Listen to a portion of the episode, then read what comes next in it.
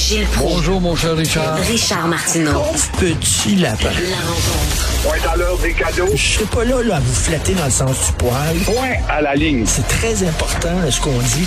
La rencontre pro martineau Gilles, à quoi ça sert d'avoir des règlements municipaux si on s'en fout? Regardez là la page 16 du Journal de Montréal, dans le coin de Pointe-Saint-Charles, les gens qui habitent près du canal de la Chine, l'arrondissement a permis la construction sur le bord du canal de la Chine d'une tour de 20 étages. 20 étages. Or, le règlement est très clair. C'est 8 étages maximum. That's it. Alors, si le règlement dit 8 étages maximum, comment ça se fait que l'arrondissement a permis la construction d'une tour de 20 étages? L'arrondissement lui-même ne respecte même pas les règlements de la ville. Ça, c'est niaiseux, ça? Oui, c'est niaiseux, c'est facile à expliquer, c'est qu'un règlement n'est pas une loi. Alors on s'en fout des petits règlements d'une ville.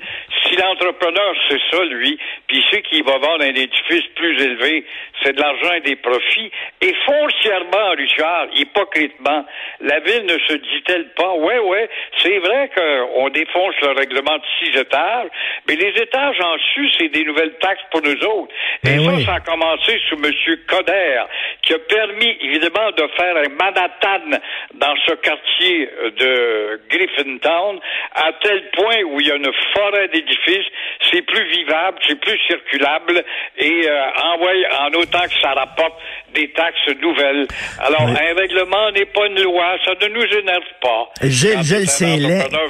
tu le sais. C'est laid en tabarnouche, Griffintown. C'est un, une tour oui, face oui, à une tour, à côté d'une tour. euh, c'est, c'est- on peut on peut sauter d'un balcon à l'autre quasiment, d'un balcon d'une tour au balcon de la, de la Ouais. tour d'en face.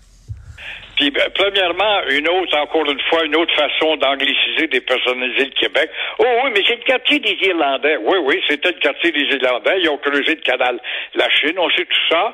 Mais euh, c'est drôle, les premiers promoteurs affichaient et appelaient ça le quartier Griffin, ce qui aurait été tellement plus logique si on avait un office impotent de la langue française et un petit gouvernement faussement nationaliste. Vite, vite, on est revenu au Griffintown, I live in Griffintown. Le quartier Griffin, c'était tellement mieux. Bon, on a laissé Montréal, c'est une ville laide, laide, laide, laide, laide. Là. C'est une ville où il fait bon vivre, les gens sont le fun, mais Dieu que c'est une ville laide. Il n'y a pas d'urbanisme, il n'y a pas de plan d'urbanisme. On a laissé la ville aux promoteurs. Construisez ce que vous voulez. Ça. Ça, ça a commencé avec le Centre Bell, Ronald Coré qui avait choisi ce terrain et qui a construit son amphithéâtre du Canadien, le temple qui n'est plus un temple, et il a allumé la mèche qui a commencé le développement d'un véritable Manhattan dans cette partie de la ville. Les édifices ont poussé comme des champignons. Et Eh c'est oui. pour ça que tu as des petits affairistes, des gens d'affaires, l'argent avant tout, aimeraient implanter un stade euh, de baseball là, encore pour voir toutes les retombées avec les condos tout autour, alors qu'on a un pour le baseball qui s'appelle le stade de l'Est, stade de Montréal, mais on n'en veut pas. Il y, a, il y a le palais des congrès qui est tout pogné, puis le chum qui est pogné aussi, là, dans un petit coin, là, ça étouffe, là.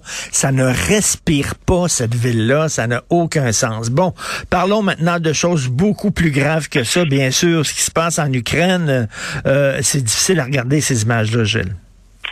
C'est difficile, douloureux, et puis euh, encore une fois, la propagande et contre-propagande s'envoient la balle pour dire ben non, non, c'est de la propagande de l'autre. Non, non, non, c'est les euh, Ukrainiens qui ont inventé cette histoire, c'est pas nous autres. Finalement, c'est de la maudite menterie. Et ça te démontre l'hypocrisie derrière ce conflit, Richard, qui a commencé bien avant, il y a un mois. Il a commencé il y a deux, trois ans, au moment où les Américains chatouillaient les orteils des Russes, encore fois, et euh, les Ukrainiens. Entrez donc dans le marché européen, devenez un pays euh, membre de l'OTAN, et là, nous, on va vous vendre des équipements. Et la preuve, la preuve, au moment où Trudeau a acheté à un prix de fou, à coût de milliards, des chasseurs américains T-35, qui sont encore sur les planches pour la plupart, sur les dessins, les rafales français dont je vous ai parlé la semaine passée, qui est le meilleur avion de chasse au monde, et qui en empruntant aux Américains, les mêmes Américains disent This is the best machine.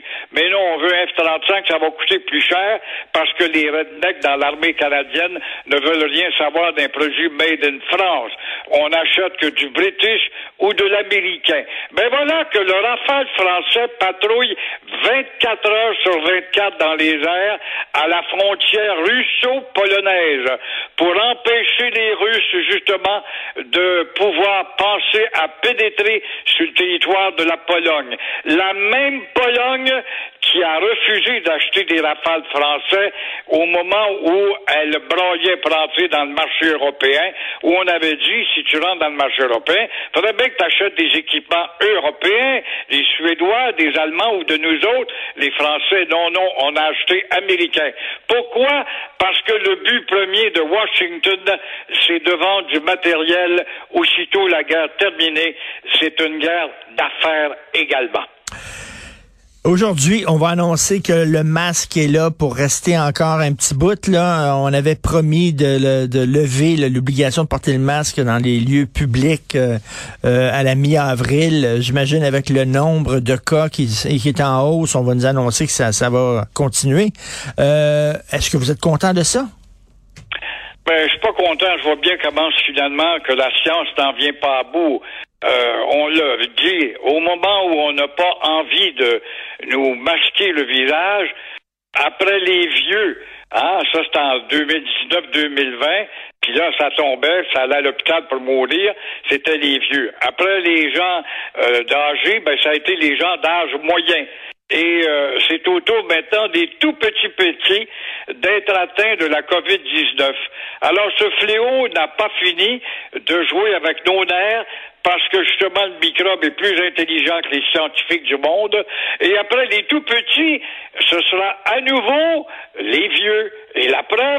Moi-même, j'ai eu mon quatrième vaccin, mon cher Richard. Ah oui. Ça peut te donner une idée. Alors, on commence encore, les vieux, à nous pousser à nous envoyer des, euh, des téléx et des messages sur l'Internet. N'oubliez pas, vous avez tel âge, vous devez avoir votre quatrième vaccin. À tel point, moi, j'en ai cinq dans le corps. Je travaille de revirer en seringue si ça continue de même. Alors, la seule conclusion, la seule conclusion, c'est qu'on en meurt moins qu'en 2019-2020.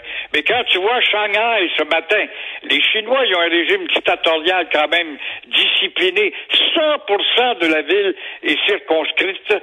Ça te démontre que le microbe est encore plus fort que la science. Et, mais il est moins épeurant quand même. Moi, j'ai plein, plein, plein d'amis qui Oui. l'ont, euh, des gens de ma famille qui l'ont, etc. Puis euh, c'est trois, trois, quatre jours. C'est comme une grosse grippe. Après ça, c'est fini. Là.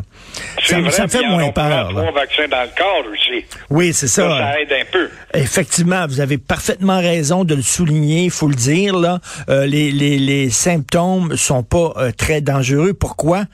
Parce que les gens sont vaccinés. Donc, il faut dire aux gens, les gens qui sont pas allés chercher, vous êtes rendu à votre quatrième dose, mais il y a des gens qui sont pas allés chercher leur troisième dose, Gilles. Euh, à un moment donné, il faut qu'il y ait. D'ailleurs, on va fermer là, le centre de vaccination euh, du stade olympique là, euh, cette semaine. On va le fermer. Mais raison. On je- a fermé le, le, le, le, le- voyons, le, le centre des congrès aussi. Ben oui, donc parce que euh, il y a de moins en moins de gens qui se font vacciner. Les gens disent ben, c'est fini, c'est derrière nous. Euh, oui, mais comme on le dit, là, oui, c'est comme une grosse grippe parce que les gens ont leurs trois leurs trois doses. Il y a quand même encore des gens qui se font malheureusement hospitaliser. Donc euh, il faut pas il faut pas oublier ça. Merci beaucoup. Bonne journée, Gilles. Bonne journée à toi. Journée. Au revoir. À demain.